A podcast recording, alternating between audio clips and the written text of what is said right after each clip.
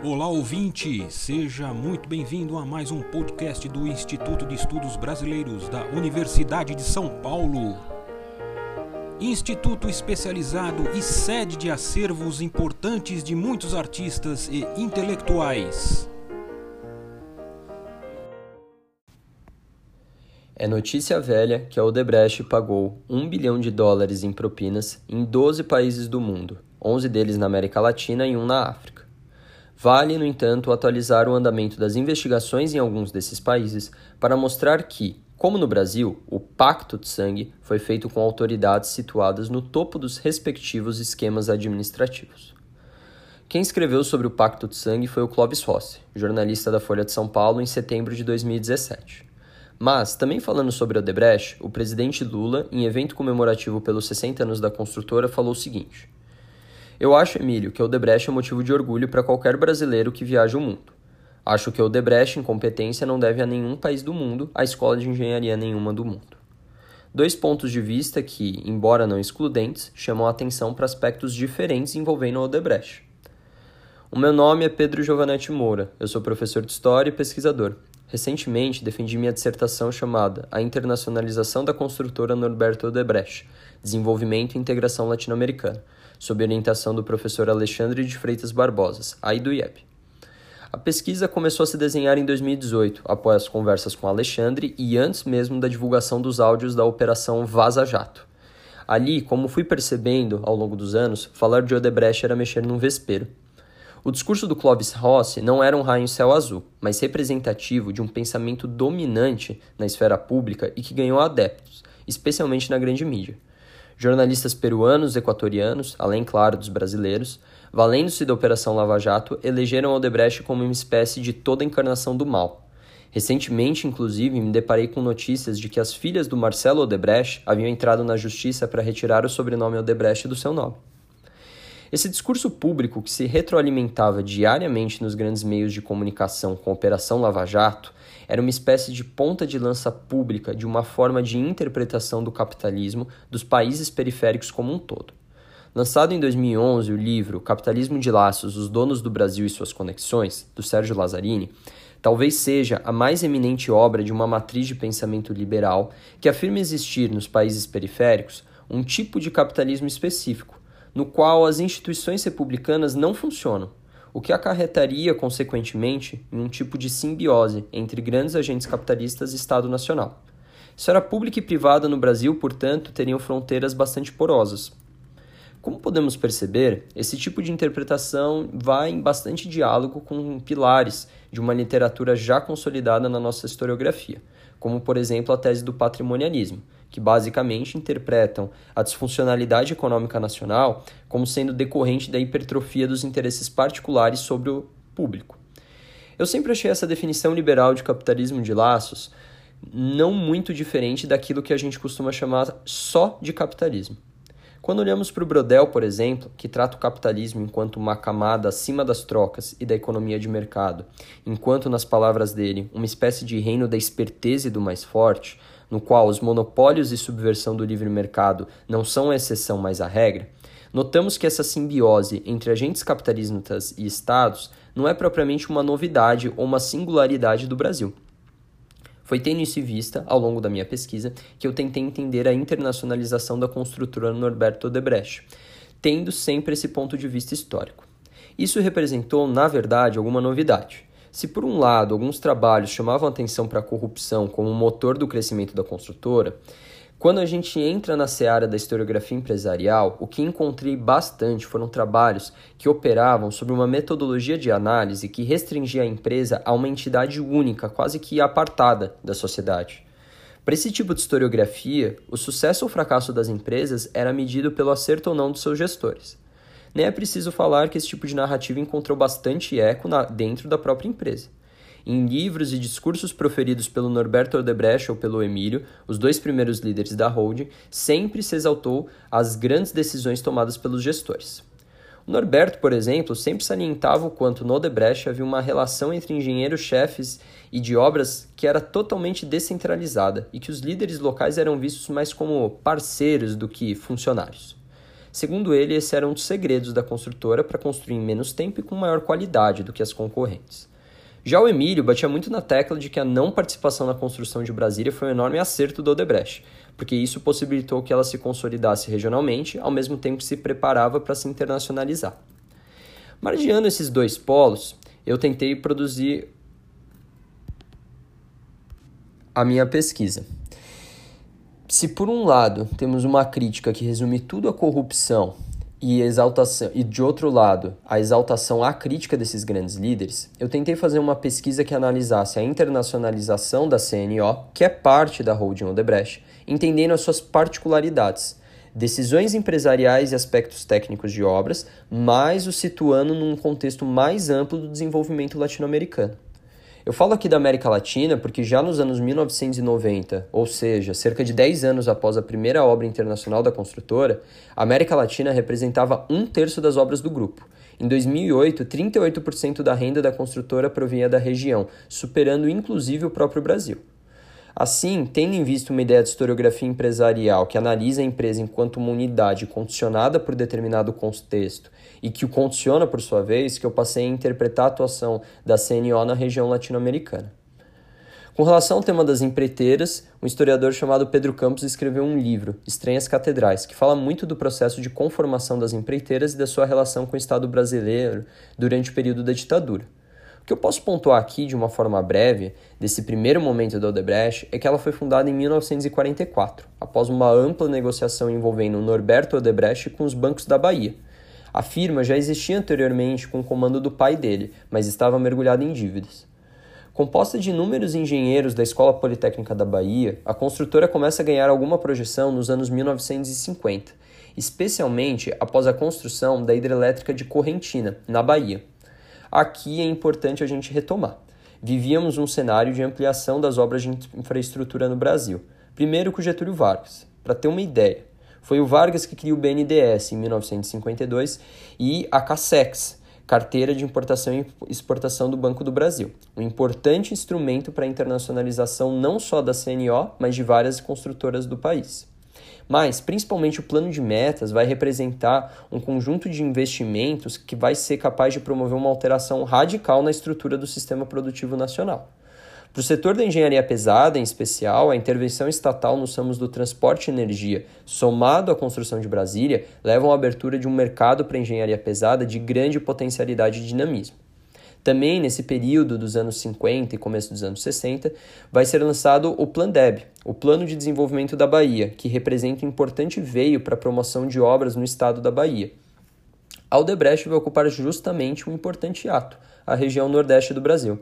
Nessa época já temos importantes empreiteiras, como Andrade Gutierrez, a Camargo Correia e a Mendes Júnior, mas que estão concentradas na região sudeste de forma que não é exagero afirmar que o primeiro passo da Odebrecht para o seu fortalecimento vai ser justamente a sua afirmação enquanto agente regional.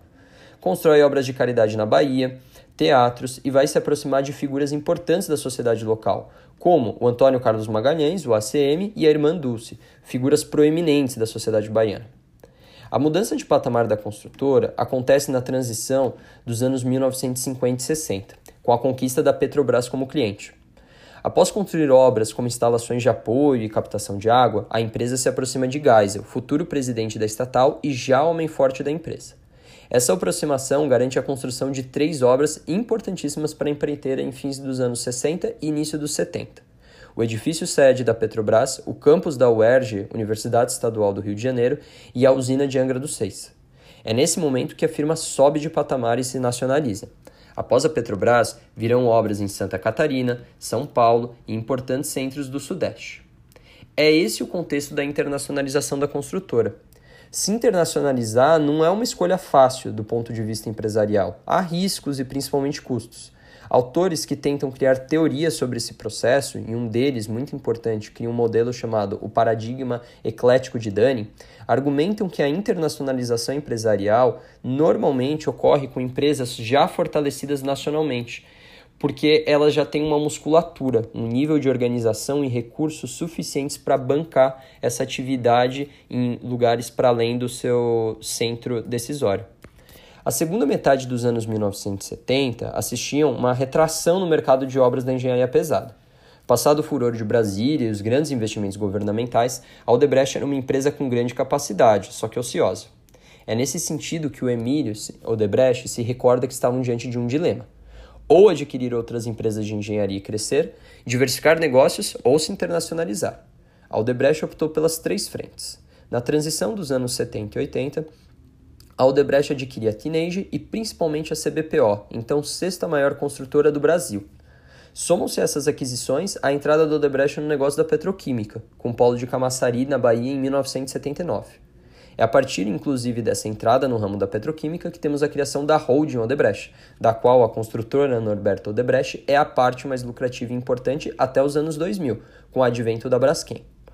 Mas, também em 1979, é assinado o primeiro contrato internacional da construtora, a construção da hidrelétrica Charcani 5, em Arequipa, segunda maior região peruana.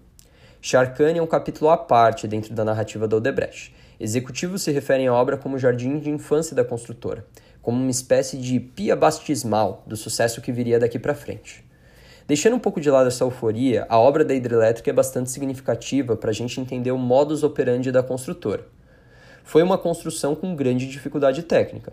A região tinha diversos abalos sísmicos, fazia frio à noite, altitude.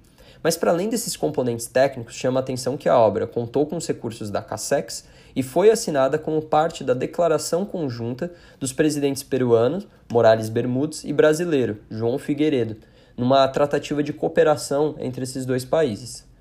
Esse roteiro se refere, vai se repetir no Chile, dois anos depois, na construção da hidrelétrica de Cobum Machicura, na zona central chilena, interligando Santiago a Concepción. A obra era muito importante, já que representava um terço da demanda energética do país. Junto da construtora Norberto Odebrecht, o consórcio vencedor contou com a participação da estatal Engesa e teve a coordenação de Otávio Medeiros, então chefe do Serviço Nacional de Informações no governo Figueiredo. Esse roteiro novamente se repete no Equador, com as obras de irrigação da Península de Santa Helena, em 1988. Orçada à época em 200 milhões de dólares, a obra conta com financiamento do Banco do Brasil através da Casex. Como contrapartida, além da, pro, da projeção de uma empresa nacional no exterior e o posterior pagamento do financiamento, ela gera exportações brasileiras de bens de capital de aproximadamente 48 milhões de dólares. Mas não só. O apoio dado pelo Estado brasileiro não vai se restringir apenas ao aporte financeiro. Roberto Abdenur, então embaixador brasileiro em Quito, em entrevista à revista Odebrecht Informa, mostra como a exportação de serviços manufaturados transforma o Brasil em um dos quatro principais parceiros comerciais do Equador. De forma que a diplomacia brasileira vai manter uma atuação direta no apoio aos exportadores de produtos e serviços. Mesmo a obra de Santa Helena é detectada e comunicada pela Embaixada Brasileira em Quito às empresas nacionais de construção pesada. Ademais, completa o embaixador, a embaixada é responsável direta pela criação de redes de contato entre empresariado nacional e o governo equatoriano, ao promover missões comerciais e eventos como feiras de catálogo, bem como por um importante lobby junto ao governo brasileiro que facilita a importação de produtos equatorianos o que evita uma possível retaliação comercial por parte dos andinos. Ou seja, o que essas três obras demonstram é como a atuação internacional da construtora se operacionaliza pela órbita e através da órbita geopolítica brasileira. É uma via de mão dupla aqui. Estado brasileiro se vale da empreiteira para promover adensamento de relações com vizinhos e desenvolver um setor industrial significativo. A construtora, por sua vez, se aproveita das ligações para ampliar sua participação no continente. Tudo isso tendo em vista um gargalo de obras de infraestrutura, regionalmente falando, na América Latina. Eu não quero com isso escantear a corrupção ou rechaçar a ideia de que agentes capitalistas desenvolviam relações particulares com membros do Estado Nacional, mas apenas pontuar que isso opera justamente sob uma lógica capitalista. Essa relação Estado-empreiteira está presente também no continente africano. Após o reconhecimento por parte do Estado brasileiro da independência de Angola, a partir da adoção de uma política externa pragmática sob a batuta de Geisel, a construtora Norberto Odebrecht realiza, em consórcio com a empresa russa TPX, a obra da hidrelétrica de Capanda, mais importante hidrelétrica da região. A obra é interessante para mostrar uma segunda característica típica da atuação da CNO, a construção de uma rede com facilitadores nacionais. A obra não seria possível sem o apoio do Movimento Popular de Libertação de Angola, o MPLA, com destaque para as figuras do Coronel Antônio dos Santos França, amigo pessoal de Luiz Almeida, executivo-chave da Odebrecht, e o seu subalterno Jorge Silva Sapo, chefe do gabinete militar do MPLA. Enquanto em Angola a CNO contou com o apoio das forças comunistas, a entrada nos Estados Unidos, já no início dos anos 1990, contou com a figura de Jorge Mascanossa, cubano exilado na Flórida e líder da organização terrorista e anticatrista Cuban American National Foundation, que promovia atentados à ilha caribenha. Em entrevista concedida, dois importantes executivos da empresa apontam que as formas de entrada variam muito de país para país e até em relação às obras que serão construídas. Porém, via de regra, primeiro se coloca um funcionário, ou melhor, um empresário parceiro no país para entender como funciona esse negócio, essa indústria, suas leis, sindicatos, quais são as principais forças, e em função disso tudo você vai pensar em uma estratégia adequada a cada situação. Não existe regra geral, mas a princípio a orientação é de não comprar empresas, mas estabelecer parcerias com empresas locais que o Odebrecht considera que têm competências. Ao longo dos anos 1990, a construtora Norberto Odebrecht assim se consolida enquanto empresa transnacional. Com obras em outros países como México, Venezuela, República Dominicana, Colômbia, a empreiteira vai se converter em um importante ator das sociedades locais. Essa situação amplia de patamar a partir dos anos 2000. A eleição do governo Lula representa a adoção de medidas de promoção de grupos líderes nacionais.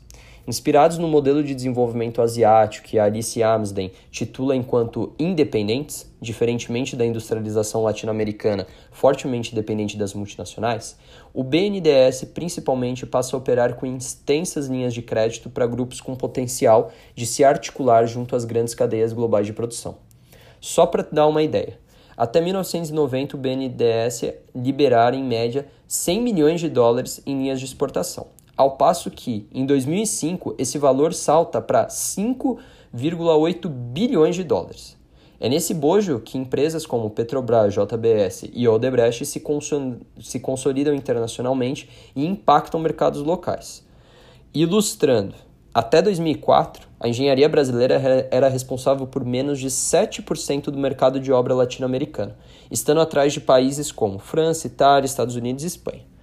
Em 2014, a presença brasileira salta para 18% do mercado local de obras, ficando atrás apenas da Espanha, um importante país com tradição na engenharia pesada.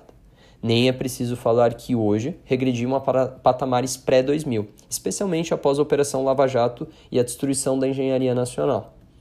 Assim, mais do que a visão dos líderes iluminados ou a demonização da construtora, a minha pesquisa serviu como uma forma de desmistificar o tema da Odebrecht e situá-lo dentro de um debate do desenvolvimento regional, tendo sempre em vista uma perspectiva histórica.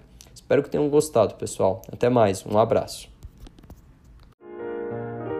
Este podcast do Instituto de Estudos Brasileiros chega ao final. Esperamos que tenham gostado e em breve retornaremos com um novo assunto para você.